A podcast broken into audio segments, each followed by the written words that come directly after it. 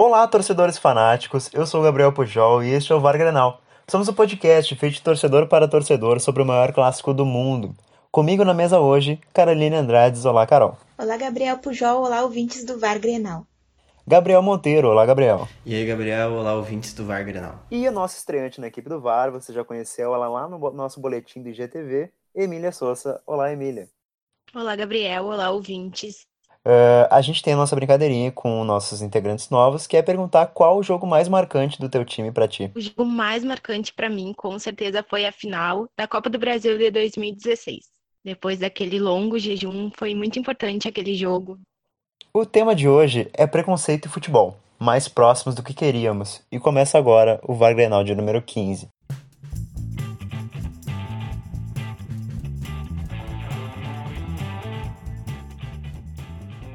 Bom, antes da gente começar, eu acho importante falar a importância de tratar esse assunto no momento atual, né? O racismo é uma pauta que infelizmente ainda assombra a gente, mesmo a gente estando no século XXI, em pleno 2020, com coisas que a gente deveria se preocupar muito mais, como uma pandemia global, a gente tem que voltar a falar no assunto racismo porque é necessário. Infelizmente ainda é necessário falar sobre isso. Uh, e antes de qualquer coisa, a gente tem que falar sobre contexto histórico. Uh, por quê? Uh, o racismo é algo que assola o país. Eu acho que desde o início da escravidão, é um país, o Brasil foi o último país a abolir a escravidão no mundo.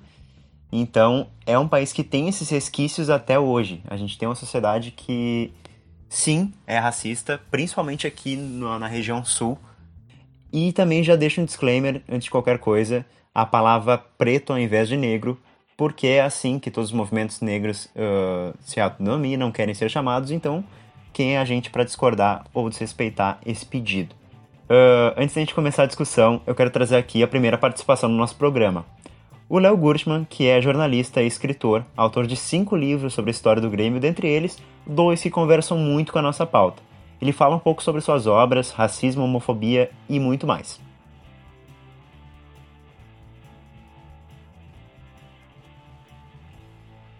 Tem um casal de filhos, meu filho, que hoje está com 18 anos. E isso aí faz, eu acho que sete anos, né? Meu filho estava na casa de um amigo, de um amigo, colega de colégio, e um, e um menino colorado, e o meu filho veio chorando, dizendo, ah, pai, pô, é verdade, o Grêmio é racista. Eu falei, cara, isso é uma tremenda de uma bobagem, né? Uma lenda urbana que se criou. Alguma coisa eu já sabia, pelo meu pai, as histórias que eu sabia. Aí falei para ele, eu fiquei de certa forma feliz porque eu vi ali que alguma coisa estava acertando com meu filho, ele se importar a ponto de chorar com uma situação dessas foi importante para mim.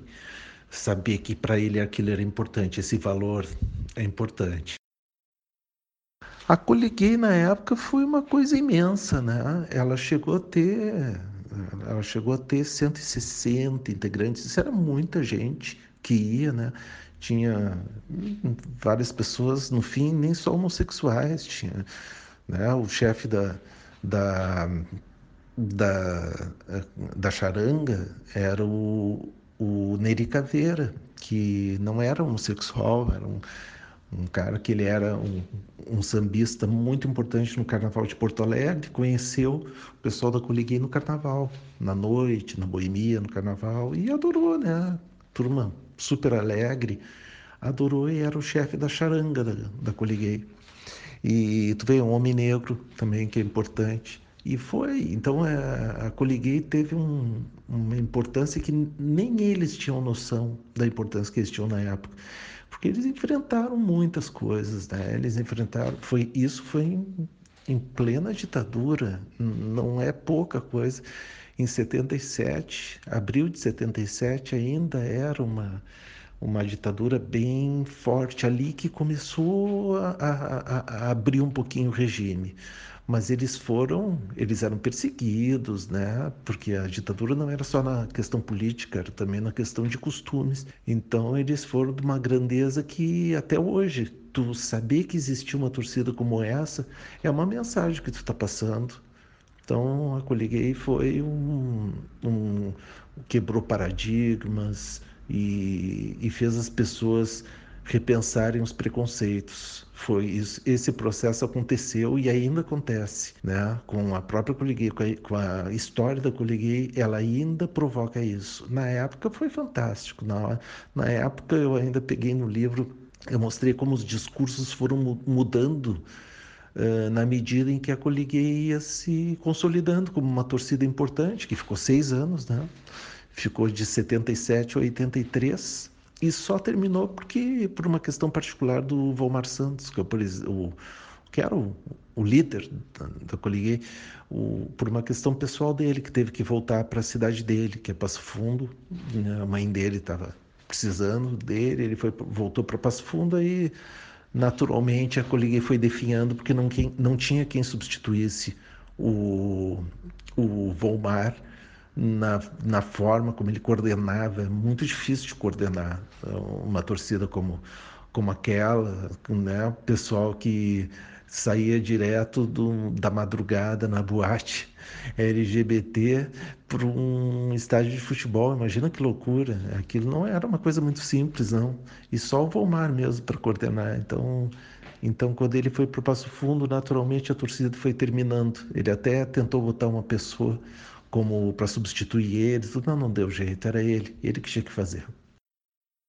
Sobre os cânticos né, que são feitos, eu vou ter o cuidado de não chamar de cânticos racistas, porque muitas pessoas, eu tenho certeza que a esmagadora maioria, aliás, todo mundo que eu ouço falar que canta isso, uh, canta sustentando por A mais B que não é racismo que, que eu penso? Acho que está errado. Acho que na medida em que um cântico desses passa uma mensagem racista, ele automaticamente é racista.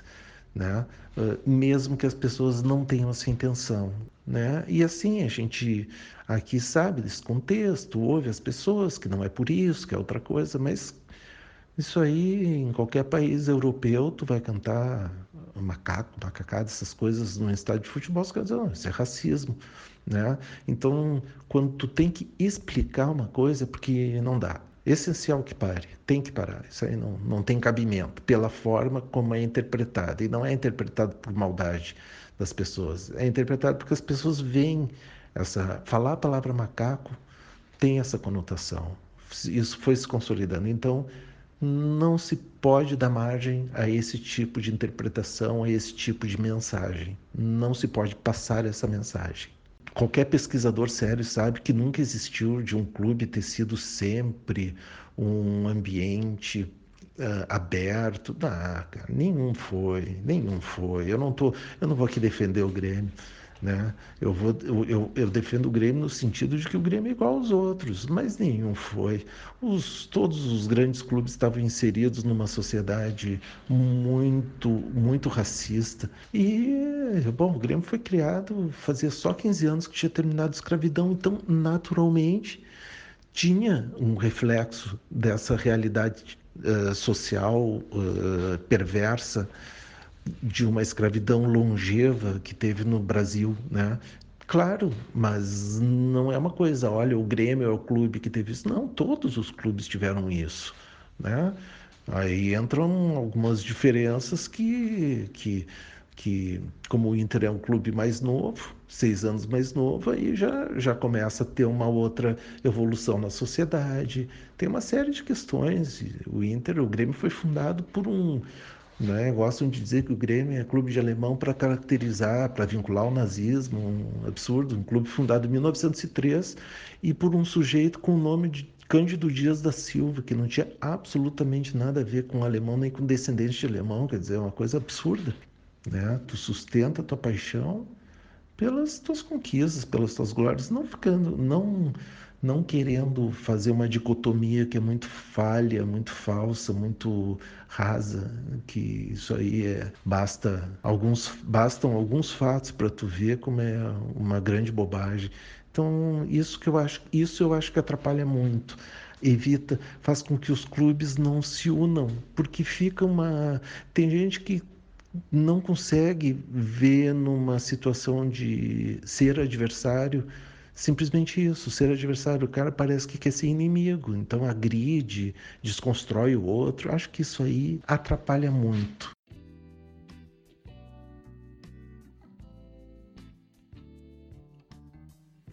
Vamos começar, gente, primeiro falando da história preta nos dois clubes, né? Uh, são clubes que começaram aqui na região sul, na sua inauguração com pessoas brancas, obviamente, inaugurando esses dois clubes, porém tiveram os pretos tendo essa inserção dentro dos clubes.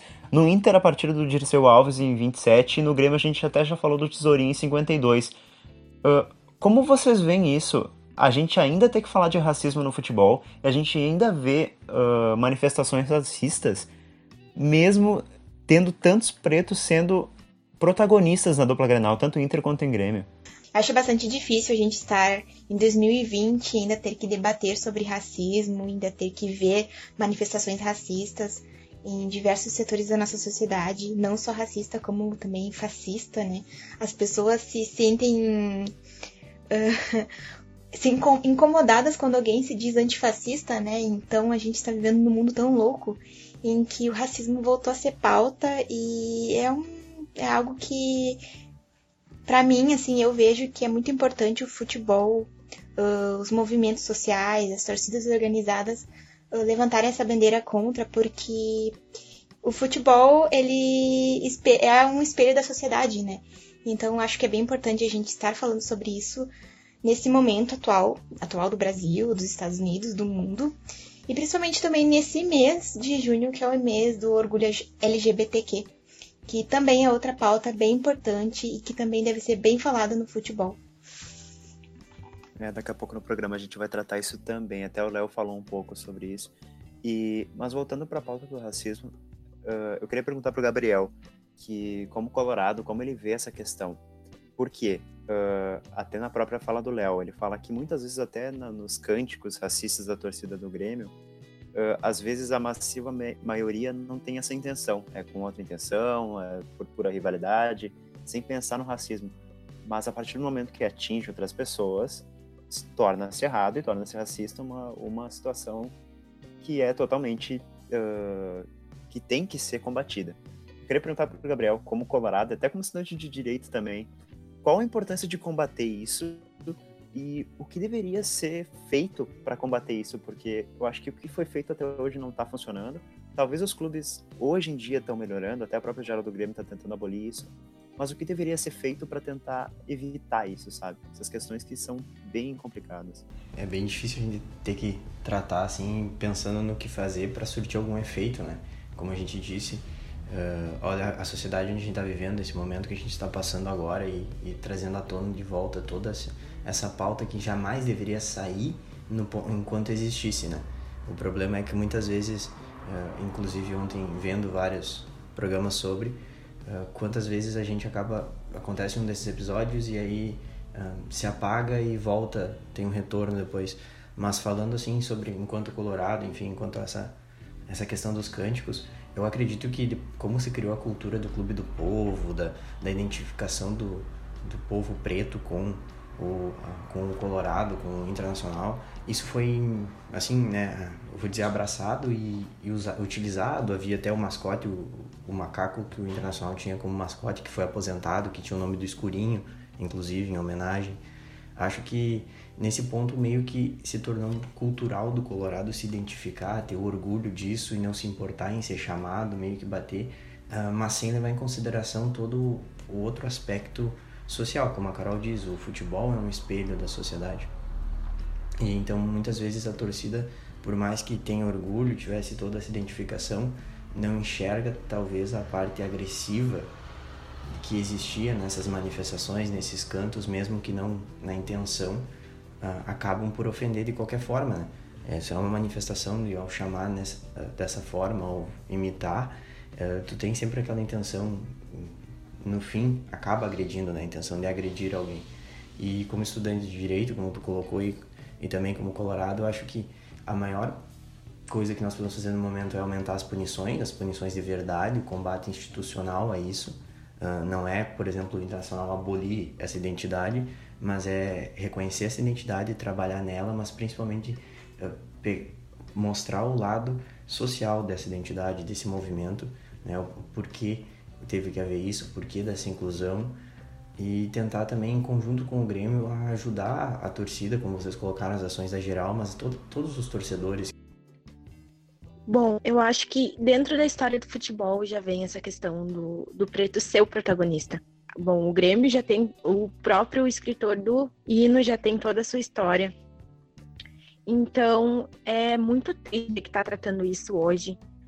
E mais triste ainda é que a gente vê que tem gente que não está parando para ouvir os verdadeiros afetados. Né? Muitos pretos estão tentando e não deviam, têm obrigação de nos ensinar a como ser antirracista.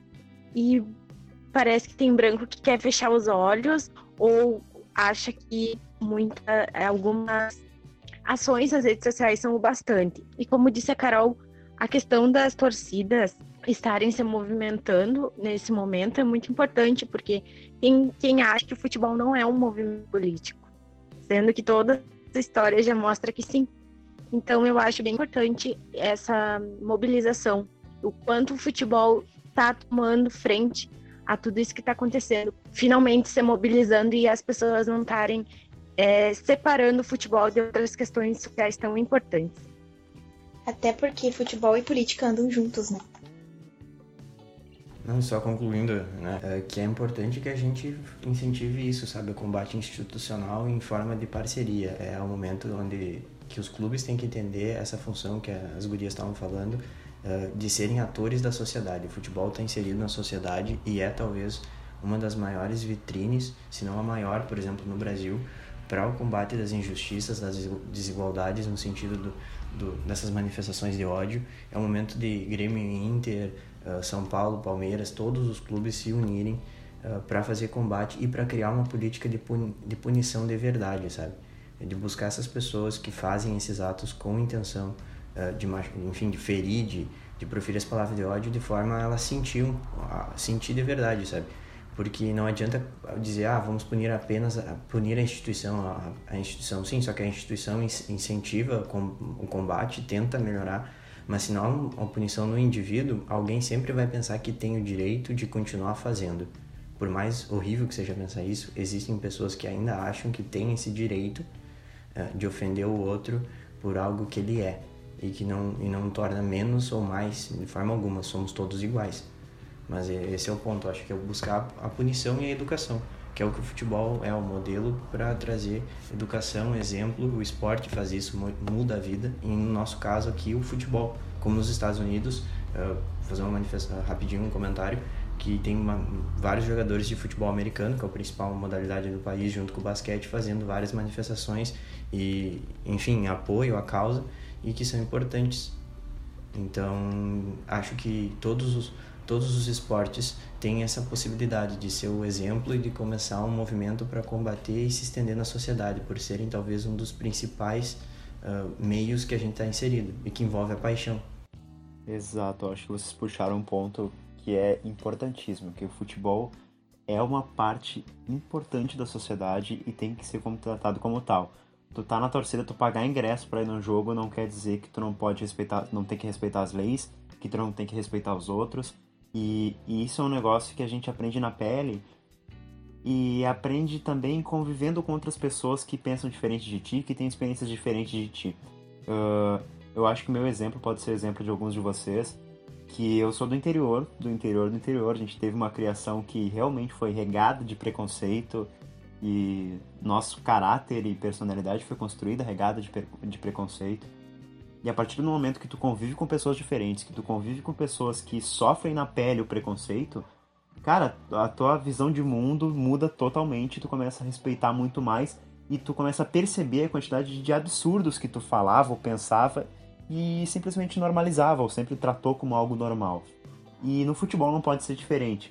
Uh, na própria geral, uh, a gente vê cânticos que sim são racistas, ofendem outras pessoas. Por mais que não tenha essa intenção ou que não tivesse essa intenção no início, qualquer desculpa que seja, como o Léo mesmo falou no áudio, a partir do momento que ofende uma pessoa, tá errado e tem que parar. Não importa o contexto, não importa se pra ti é, tá totalmente certo. Ofendeu o próximo, tem que parar. e se não parar, tem que tomar as medidas cabíveis, realmente. Agora eu queria saber de vocês algo para a gente tentar conscientizar o nosso ouvinte que ainda tem esse pensamento de, de preconceito, esse pensamento antigo, o quão importante é a história do preto nos nossos times, sabe? E eu queria saber de vocês qual o jogador preto que mais te marcou. Então, para mim, um jogador que eu não vi jogar, mas por toda a história, por todas as conquistas e porque eu ouvia muito meu pai falando dele e muitas pessoas mais velhas falando dele, é o Tarciso, do lado gremista. E do lado do Inter, assim, não tem como não falar do Tinga. Eu já falei em outros episódios aqui, eu sou muito fã do Tinga, eu admiro muito o futebol dele. E do Inter, para mim, sem dúvida, seria o Tinga. Bom, uh, eu vou fazer uma menção rapidinho aqui, eu já falei antes do Escurinho, né? Porque eu não vi jogar, mas o meu pai e o meu avô fazem referência ao, né, a ele, que era um grande jogador e que se criou no Internacional e que tinha, vinha de uma família toda colorada e que tem o lance incrível daquele gol que ele tabela com o Falcão, que é algo espetacular. E aí falando já na, nos meus tempos de torcedor, inevitável citar, uh, citar Paulo César Tinga, né? Que é o cara que faz o gol do primeiro título da Libertadores do Internacional. Um cara que vem da Restinga, a gente já falou aqui um pouco da história dele em, em outros episódios.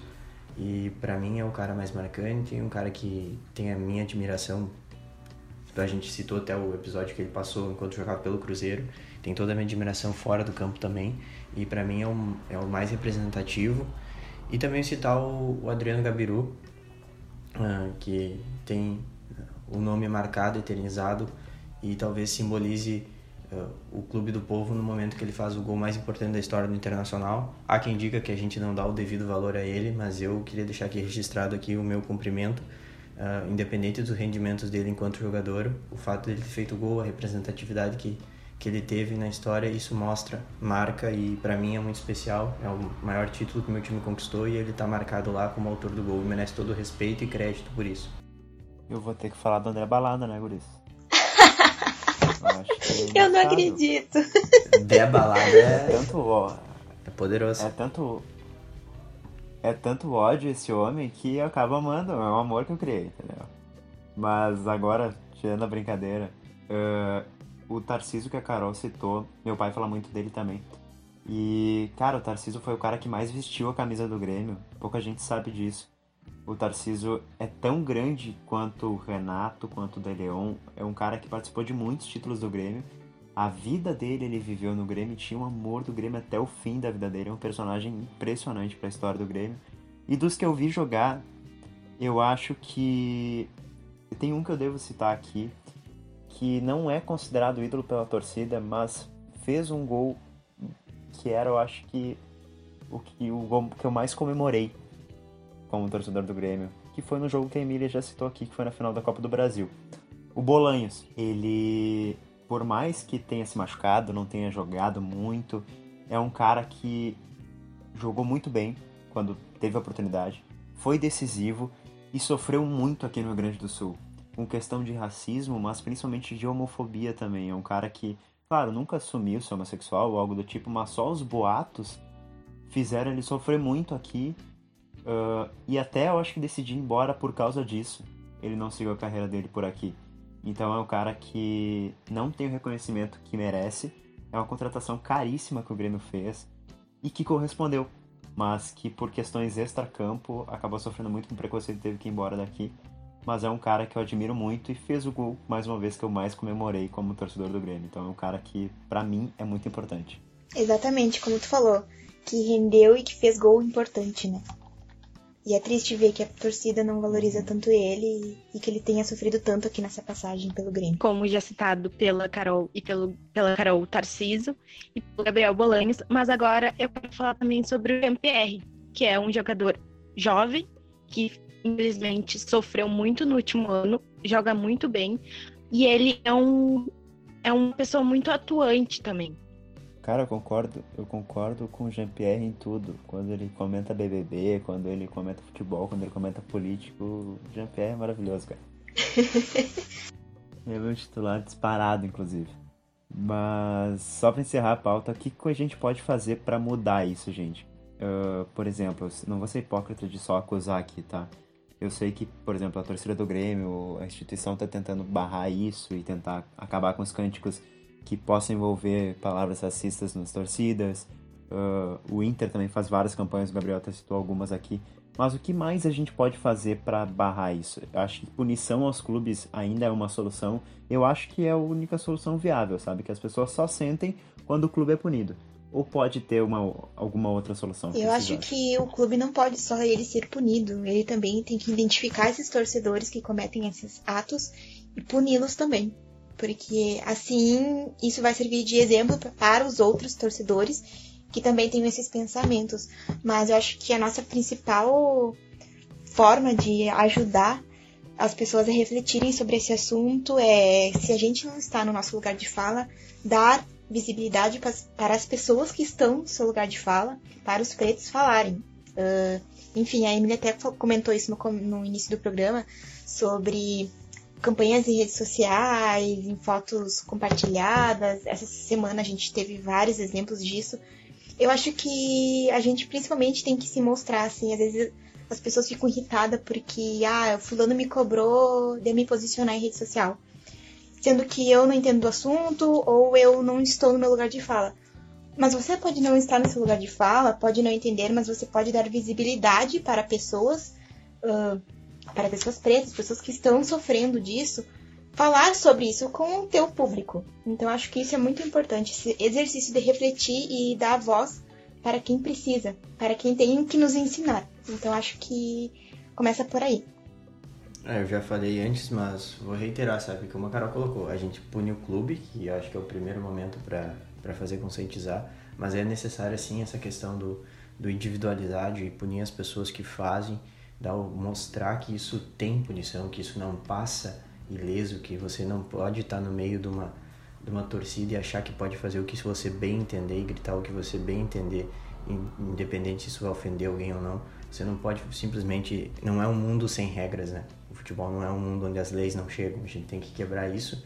Uh, e só queria fazer também um, um, um destaque rapidinho no Patrick, que se manifestou sobre todas essas questões e ele é um cara que no internacional, no elenco, claro, junto com o Edenilson, enfim, tem mais outros, mas um cara que se destaca bastante, principalmente por fazer a comemoração do Pantera Negra, então, né, do Wakanda Forever, tem sido, acho que um cara que no elenco atual merece o destaque é, de estar tá se posicionando, de estar tá se manifestando, mesmo não sendo um cara unanimidade na torcida, é, quanto a isso, ele é um cara que tem uma importância bem grande, principalmente para os novos torcedores colorados, para as pessoas que vão crescer, para eles crescerem entendendo, tendo um ídolo, tendo um cara que é espelho para eles e, e que é preto, eu acho que a punição no clube, claro, mas principalmente punições mais, mais fortes, assim, a quem comete. Porque se tu vê, não é só. Primeiro que, quando acontecem casos de racismo, a gente vê, tanto na América do Sul quanto na Europa, quem é punido é o jogador quando ele se manifesta em, algum, em alguma situação. Mas eu acho que as punições tinham que ser mais severas em qualquer tipo de discriminação essa não é pauta, mas casos de agressão física a mulheres, verbais e tal, em que o jogador recebe punição de ai, tantos jogos sem ir ao estádio. Isso eu não acho suficiente. E para o racismo, a mesma coisa. O jogador tem que ser identificado e punido de frequentar.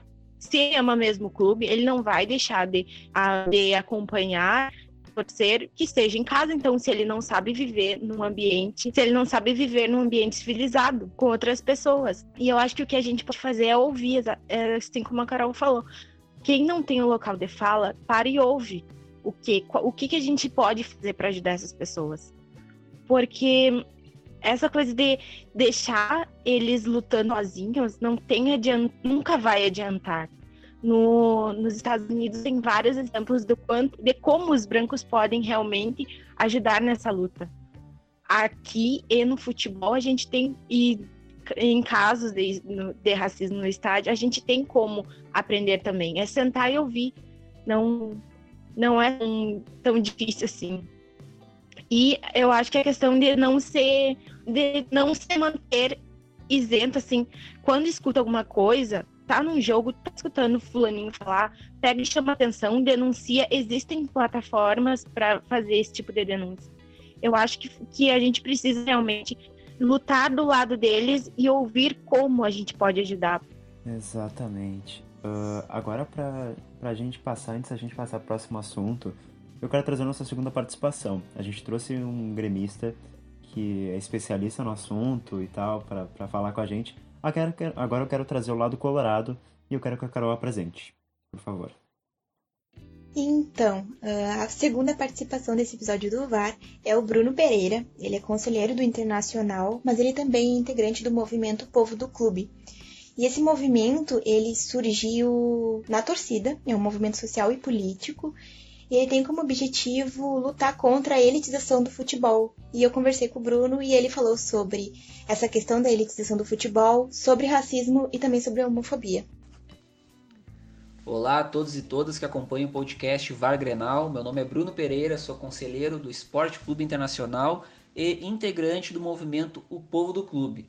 Bom, o nosso movimento nasceu em 2012 através de torcedores e torcedoras oriundos da arquibancada do Beira-Rio, que estavam insatisfeitos com os rumos do clube, principalmente no que diz respeito à questão da elitização, que é um processo que ocorre não só no Inter, mas no futebol como um todo. Aqueles torcedores mais humildes que sempre estiveram presentes nos bons e maus momentos do Internacional foram afastados do clube. Não tem mais condições de poder assistir aos jogos, poder frequentar os jogos, ir no Beira Rio, devido principalmente à questão dos valores dos ingressos, que juntamente com o valor de passagem, valor de, de alimentação, que no, nesse Beira Rio novo, especialmente, tem aumentou muito né, os valores. Então, essa série de fatores acabaram afastando o torcedor mais humilde do Internacional. Né? Então, nós estamos nos afastando da nossa história. E esses torcedores fundaram o movimento Povo do Clube nesse contexto, para mudar essa realidade. E entendendo que a única forma para isso seria participando da política colorada. Ainda em 2012, o movimento lançou pela primeira vez uma chapa ao Conselho Deliberativo. Concorremos e infelizmente não atingimos o objetivo, nós não ultrapassamos a cláusula de barreira que existe nas eleições do Inter e acabamos ficando de fora. Mas mesmo assim, nós não abaixamos a cabeça e seguimos trabalhando. Participamos de, participamos de quase todas as reuniões do Conselho em 2012 e 2013. Nós, nos, nós estudamos, nos aprofundamos, pesquisamos, participamos, mesmo enquanto sócios, propomos diversos projetos para o clube, fizemos um, um trabalho muito grande que em 2014, na eleição seguinte, acabou sendo reconhecido pelos sócios do clube e nós conseguimos ultrapassar a cláusula de barreira e elegemos 15 conselheiros. 2014, então, é um marco histórico, não só para o povo do clube, mas para a política do Internacional, para a história do Internacional. Pela primeira vez, torcedores comuns da arquibancada entraram dentro do conselho. Então, a partir dali, nós mudamos a configuração, nós mudamos a figura do Conselho Deliberativo que antes, que até então era composta apenas por torcedores, por colorados, sócios da elite, né, de classe econômicas mais elevada, composto por figuras públicas, políticos, empresários. Essa era a composição do Conselho Deliberativo até então. Não que esses torcedores sejam menos ou mais colorados, não é isso, mas a, a, a configuração era diferente, né? Os torcedores comuns da arquibancada não tinham participação efetiva na política do clube, a não ser com opção de voto, né? votando a cada dois anos nas eleições. Hoje nós temos cerca de 70 cadeiras no Conselho, somos a segunda maior força política do Internacional. Nós temos então um papel muito importante e, e, muita responsabilidade dentro da, da política do Inter. Na nossa trajetória, nesses últimos anos, nós tivemos muitas conquistas. A principal delas que eu destaco é a modalidade associativa Academia do Povo, que, que a partir de 2017 foi implementada no clube, onde o torcedor paga 10 reais por mês de mensalidade e 10 reais por jogo. Essa modalidade é exclusiva para torcedores de baixa renda. Esse projeto, inicialmente chamado de Sócio Clube do Povo, foi apresentado pelo povo do clube com o intuito de amenizar, né, de ao menos amenizar, diminuir essa distância que, que nós que nós temos hoje em relação à nossa própria história, né? esse afastamento das nossas origens. Então, essa modalidade possibilitou que ao menos uma parte desses torcedores que fosse, foram afastados do clube possa voltar à convivência do Internacional, a assistir os jogos, a frequentar o Beira Rio. Esse projeto é muito importante e é um projeto que o povo do clube construiu e foi implementado no Internacional. Também no âmbito legislativo do clube nós conseguimos algumas conquistas estatutárias. Por exemplo, o slogan Clube do Povo, que na gestão pífero tentaram retirar, tentaram acabar com esse slogan, nós colocamos no estatuto do clube. Então hoje é estatutário. O Internacional é o clube do povo. A marca, o slogan é clube do povo. Ninguém mais mexe. Independente de quem estiver à frente da gestão, nós somos o clube do povo. E esse é o slogan que deve ser usado para sempre. O Saci como mascote oficial, outra conquista nossa que nós colocamos no estatuto, é estatutário. O Saci, o único mascote negro do Brasil, é o nosso mascote oficial, que tem que dialoga muito com a nossa história e tem muita representatividade. Então, nós temos uma série de conquistas que, obviamente, não dá para colocar todas aqui no, no, nessa minha participação, mas quem quiser conhecer um pouco mais o movimento pode acessar as nossas redes sociais, Facebook, Insta, Twitter, é só colocar lá, arroba o povo do clube, que vai conhecer mais sobre a nossa trajetória e as nossas conquistas. O povo do clube para finalizar, é o movimento horizontal, e esse é o nosso diferencial para os demais movimentos. Enquanto os movimentos tradicionais do clube se organizam em cima de líderes, de pessoas que comandam esses movimentos, nós somos horizontais. Nós decidimos a nossa, a nossa política, os nossos projetos em reuniões, em assembleias gerais com a participação de todos os integrantes. Independente se for conselheiro ou apenas integrante, Todos têm o mesmo valor, têm vez, têm voz, têm direito a voto. Essa é a forma de organização do povo do clube. Uma outra pauta muito importante para o povo do clube, que está inclusive no nosso estatuto, é o combate ao preconceito, a luta contra o racismo, a homofobia, o machismo e todo qualquer tipo de preconceito que se manifeste nas arquibancadas ou na sociedade como um todo. São bandeiras muito importantes para a gente, nós não abrimos mão e estão sempre presentes nos nossos discursos das nossas ações e nos nossos projetos. Nós temos, nós participamos nos últimos anos, ao longo da nossa trajetória, de protestos, de ações, iniciativas nesse sentido da luta contra o preconceito. Também propusemos muitas ações nesse sentido.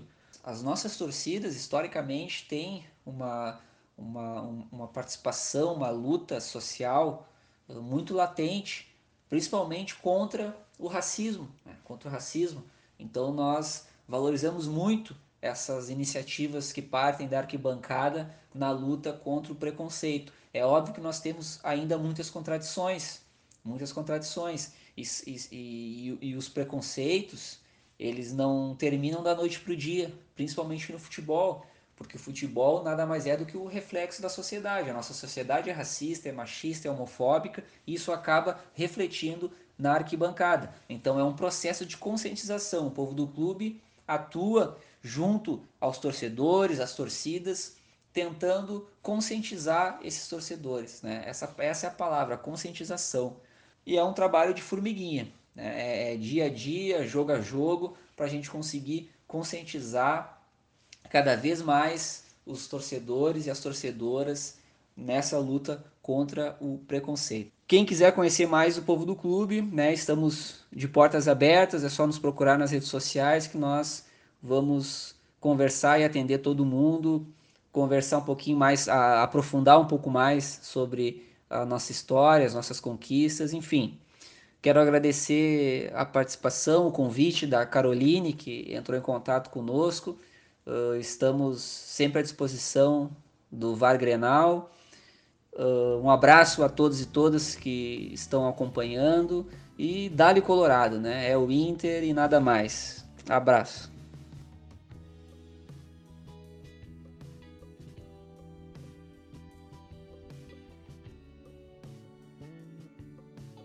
Eu queria falar com vocês agora sobre homofobia, que eu acho que é um tabu ainda maior que o racismo na questão do futebol, tá? Uh, porque se o racismo é algo muito combatido, se a gente, por exemplo, chega no estádio de futebol, tá? Vamos, vamos pegar esse exemplo. Fala sobre ser racista, fala algo racista, a gente vai ter muita gente indo contra ti. Mas se tu fala algo homofóbico para um jogador de futebol dentro do campo, ou se tu fala um cântico homofóbico, tu vai ter menos represália do que se tu falar algo racista dentro de um estádio de futebol. Então é algo muito mais difícil de se combater hoje em dia. Vocês acham isso ou eu tô muito equivocado? Eu acho isso, eu concordo contigo. Inclusive, eu vejo isso muito em rede social, assim, quando uh, está tendo algum jogo e aí tem nomes de jogadores ou em matérias de veículos esportivos, comentários de torcedores rivais, ah, o game ou as coloridas para se referir ao Inter. Eu acho isso algo tão, tão bobo, tão, tão, ai, é tão escroto, sabe? Porque como que uma pessoa pode achar que isso vai ofender, entende? Eu não consigo compreender essa questão, sabe? Eu acho isso extremamente vergonhoso. Eu sempre quando eu vejo alguma pessoa próxima a mim falar esse tipo de coisa, eu eu chamo a atenção dela porque isso não é legal. E é, é, é aquilo que o Gabriel come... Meu Deus, me enrolei. É aquilo que o Pujol comentou no início, sabe? A gente mora no interior do interior do Rio Grande do Sul uh, numa, em cidades pequenas, que cidades que são preconceituosas. E quando você começa a conhecer pessoas, quando você entra na faculdade, uh, você começa a conhecer outras realidades de, de, das pessoas, você abre seus olhos para as questões. Tipo, às vezes você vê alguém falando em tom de brincadeira, mas quando você tem um amigo quando você tem um amigo gay e você. Impossível você não se sentir ofendido com aquilo. Impossível você não se colocar. Eu, me, eu faço esse exercício sempre. Eu me coloco no lugar das pessoas. Eu ia gostar de ouvir isso. Então, se a resposta for negativa, eu sempre chamo a atenção dos outros. E quando a gente vê mesmo a história da Cole Gay, né? Que agora a gente vai falar melhor sobre isso. Uh, toda a luta que. toda a representatividade e luta deles também, porque a época que a Colgate surgiu ainda havia ditadura, né? Então eles são um marco, assim, acho que é algo muito importante da gente falar nesse mês e nesse momento em que a gente está vivendo no Brasil. Bom, eu acho que os insultos homofóbicos eles são muito mais normalizados do que os outros. Porque desde muito tempo o futebol foi para homens, brancos, cis e héteros. Pronto, só isso. Ninguém mais podia invadir aquele espaço. Então, a Coliguei, como vocês já estarem, a gente vai falar melhor depois, veio para abrir os caminhos. De o futebol é, de, é para todo mundo. Todo mundo tem o direito de gostar de um time. Todo mundo tem o direito de ir torcer pelo time. E, e a gente tem que fazer é aceitar, sabe? Eu acho que é muito. É assim. Tudo bem que a gente vive num, no sul do país, onde historicamente já é muito conceituoso em vários, em várias, vários âmbitos, assim, mas já a gente já não está mais no, na década de 70, como eu imagino quanto aquela, aqueles homens que resolveram chegar no, no estádio sofreram é, tá na hora de se combater esse tipo de preconceito. Assim como já não é mais época, assim como já não é mais a, o tempo de se ter gente gritando insultos racistas em estádios. O, o futebol é, de, é para todo mundo, todo mundo tem que ter o direito de torcer e jogar. Falando da Coliguei aqui até, uh, primeiro que é um movimento revolucionário absurdo, em plena ditadura militar, uh, uma torcida declaradamente homossexual, eu acho que de cabeça eu consigo lembrar só da Gay Gunners do Arsenal como torcida assumidamente homossexual. Fora isso, eu não consigo lembrar de uma torcida no mundo que seja assumidamente homossexual. Devem ter mais, mas são poucas. E por esse medo até que a Miriam falou, que o futebol, uh, entre muitas aspas aqui, tá, é para ser um, um, jogo feito por é, feito e participado, né, para para héteros, homens brancos e tal. E, e essas pessoas tomarem esses espaços é algo muito grande. E no internacional a gente. Uh, a pauta do racismo é muito mais combatida, mas como funciona a pauta da homofobia dentro da torcida colorada? Pois é, esse, esse é com certeza esse ponto, né? A questão da homofobia no futebol como geral é um tabu muito maior até que o racismo.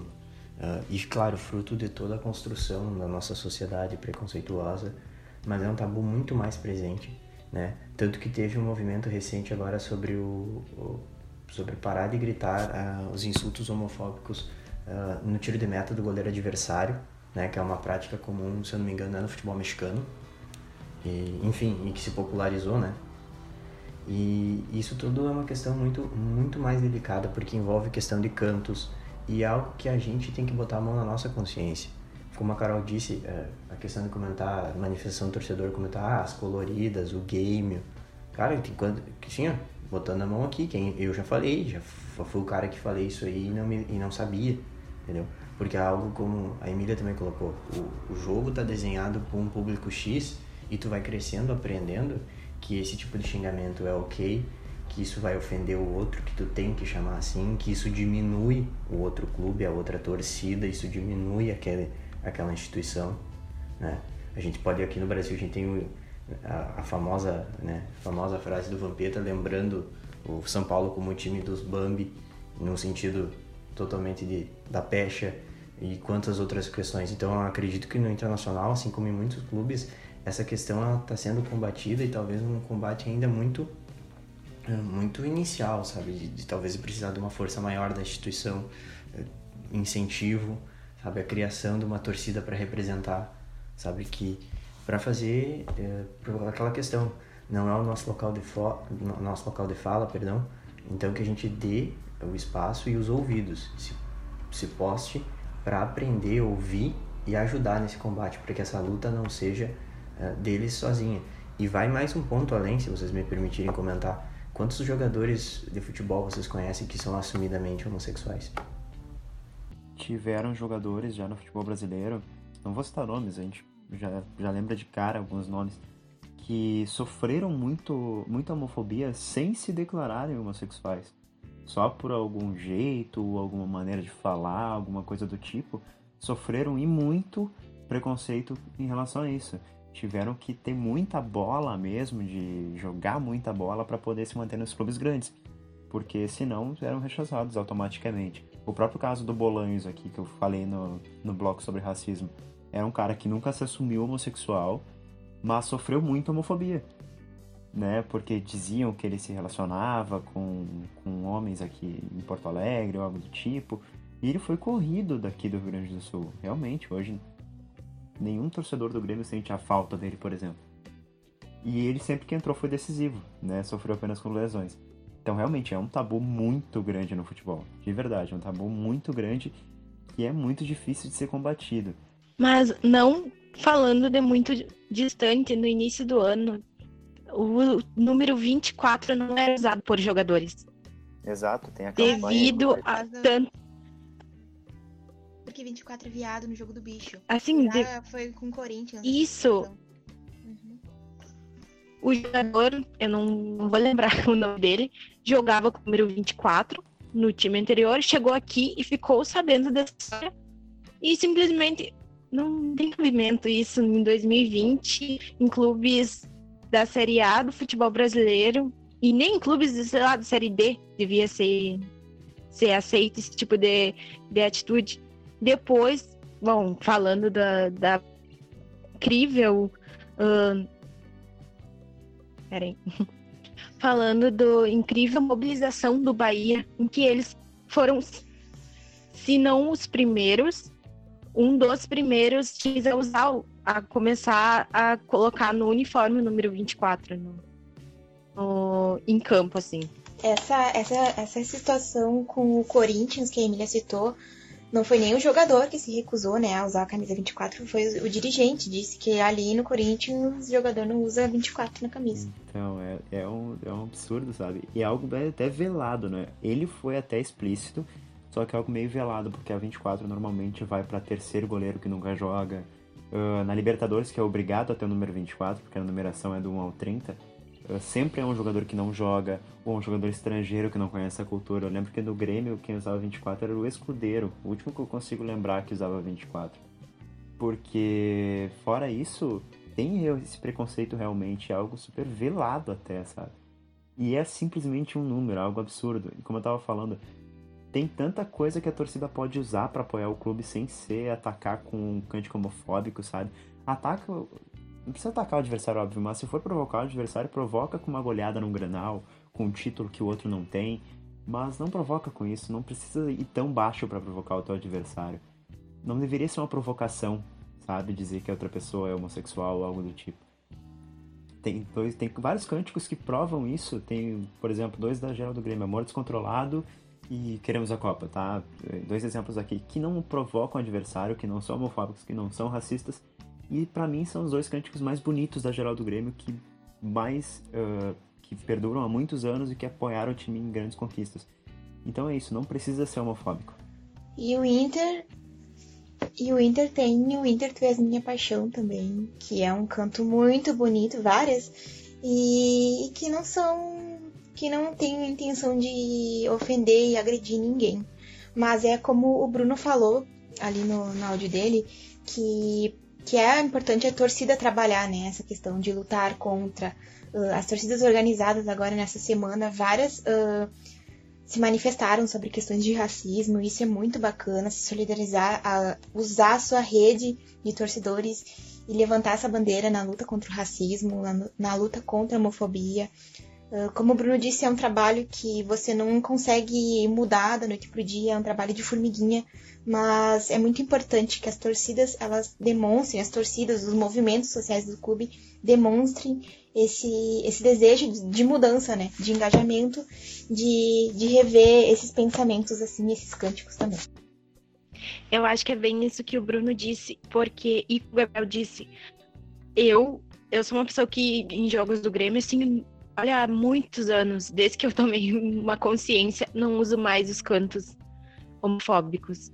E, é, e são, como disse o Gabriel, são do, os cantos mais bonitos da geral do Grêmio, os que não têm esse tipo de, de um, ofensas. Então, e é como disse o Bruno, é, é de formiguinha, porque é em pequenos uh, exercitando isso, de não usar esse tipo de canto. Por exemplo, a gente, quando escuta, quando olha o jogo do Grêmio junto, em São Borja, que é no interior, já tenta evitar usar esse tipo de canto. Então é uma coisinha que tem que ser construída. E, e até que vai chegar um momento que a gente nem vai precisar estar discutindo sobre isso. Assim espero. Como a gente fez no bloco lá do, sobre racismo, queria fazer aqui também. Hoje a gente já vê campanhas para tentar evitar a homofobia, por exemplo, clubes tentando usar mais a 24. O Flamengo fez campanha esses dias com o próprio Gabigol, que pediu a 24, a campanha do Pede a 24, né? E outras campanhas em geral. Mas o que, que a gente pode fazer para tentar evitar isso? Eu acho que punição ao clube, punição mais severas ao torcedor, eu acho que é uma unanimidade entre nós.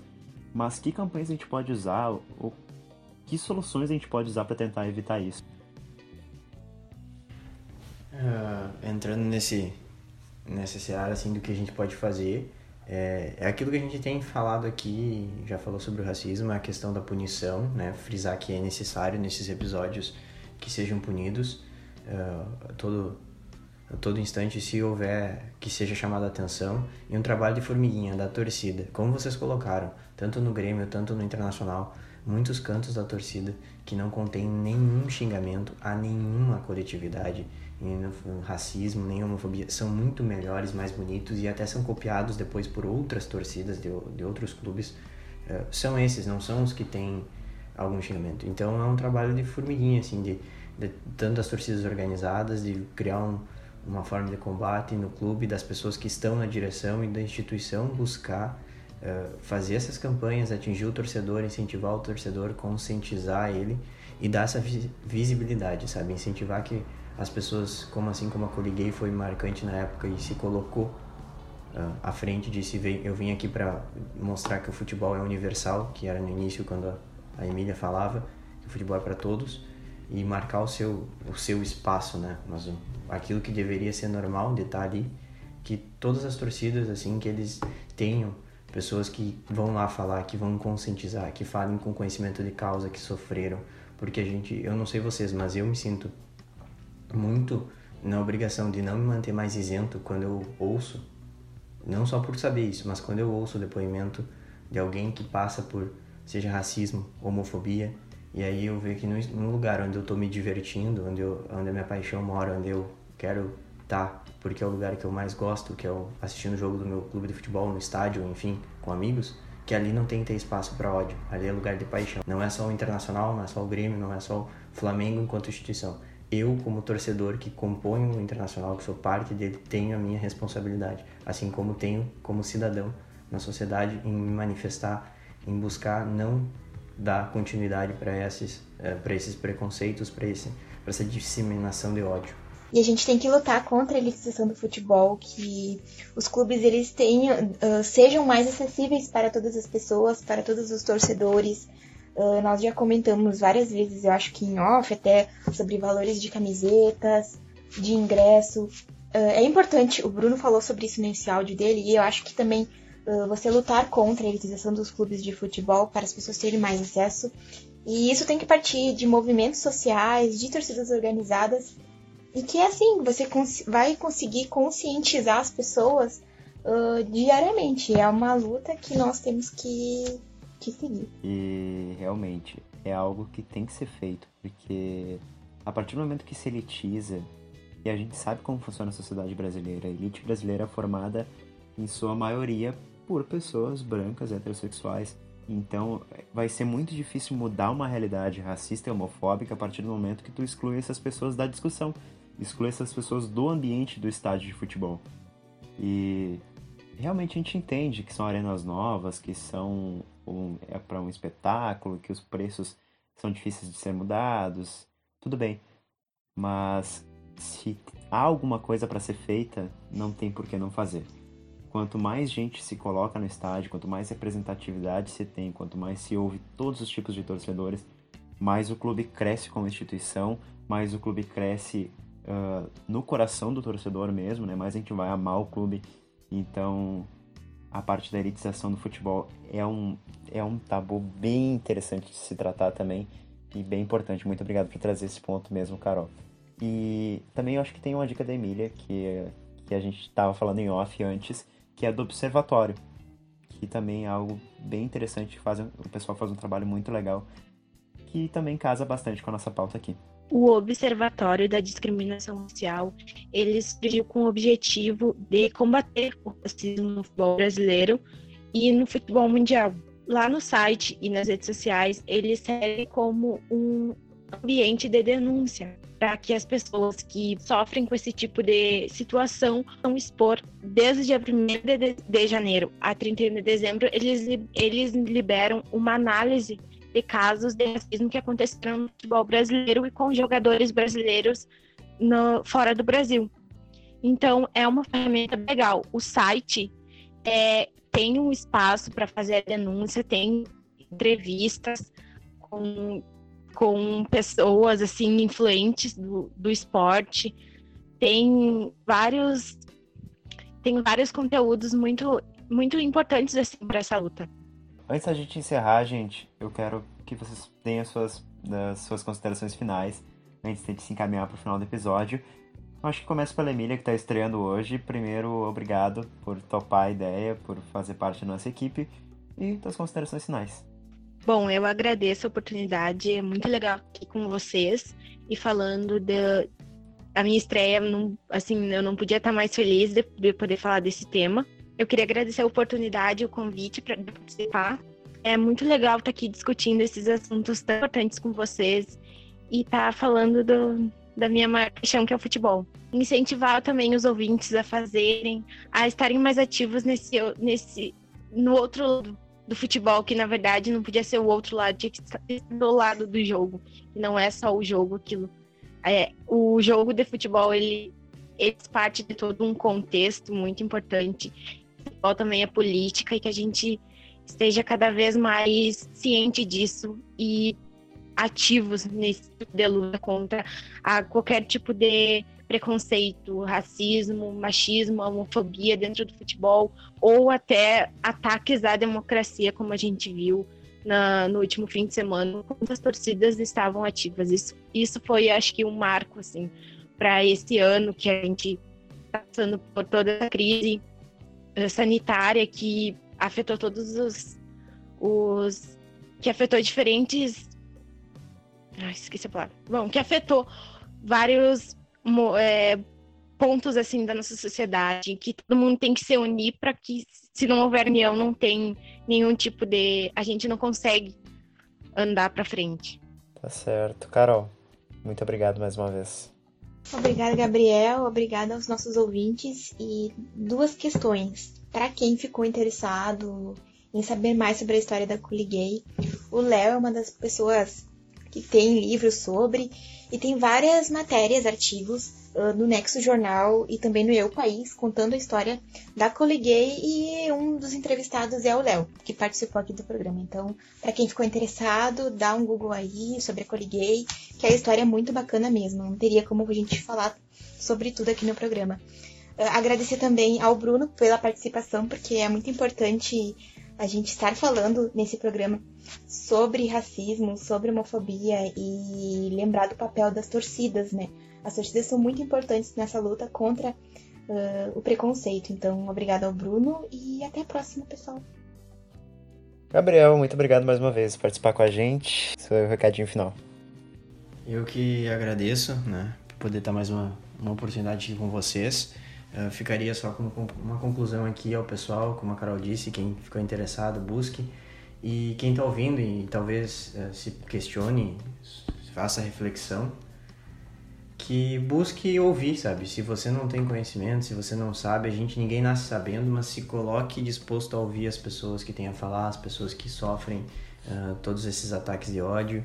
É importante nesse momento de pandemia que nós estamos passando é que nós façamos uma reflexão ah, como está o nosso mundo, como isso implica diretamente como está o nosso futebol e não só o jogo, não é só o que está dentro daquelas quatro linhas que importa e se seu clube vai ganhar ou não. Tem a ver com torcida, tem a ver com sociedade, com ascensão social, com combater as discriminações então fica essa reflexão aqui. Eu acho que eu não poderia ser mais perfeito na colocação como vocês foram. E só para deixar meu recado final, eu acho que a gente tem que só pregar o respeito acima de tudo, pra gente poder concentrar no que realmente importa, que é uma pandemia que tá matando muita gente no país e não precisar mais se preocupar com questões tão antiquadas e que deveriam extintas há muito tempo e nem deveria ter existido, na verdade. Então acho que essa fica a nossa mensagem. Desculpa o papo ser um pouco mais sério nesse programa, só que às vezes tem assuntos que são necessários serem falados e que não cabe tanta brincadeira, tá? E talvez você também tenha sentido falta do tópico do machismo aqui no programa, que também é outro tipo de preconceito que está bem presente no nosso futebol, mas a gente vai deixar isso para o próximo programa. Não porque não é importante, pelo contrário, porque no próximo VAR a gente vai tratar o papel da mulher no futebol e as suas lutas diárias, né, de respeito, igualdade, etc. Então não perca, é mais um assunto necessário e precisa ser debatido. Ainda mais agora que a gente tem mais uma mulher no nosso elenco, eu acho interessante debater esse assunto agora. Então, esse episódio fica por aqui. Eu agradeço você que nos acompanhou até aqui e aos meus colegas de mesa, é óbvio, Carolina Andrades, o Gabriel Monteiro e a Emília Souza, tá? Nos siga nas redes sociais, arroba Vargrenal no Instagram no Twitter. Um forte abraço e até a próxima.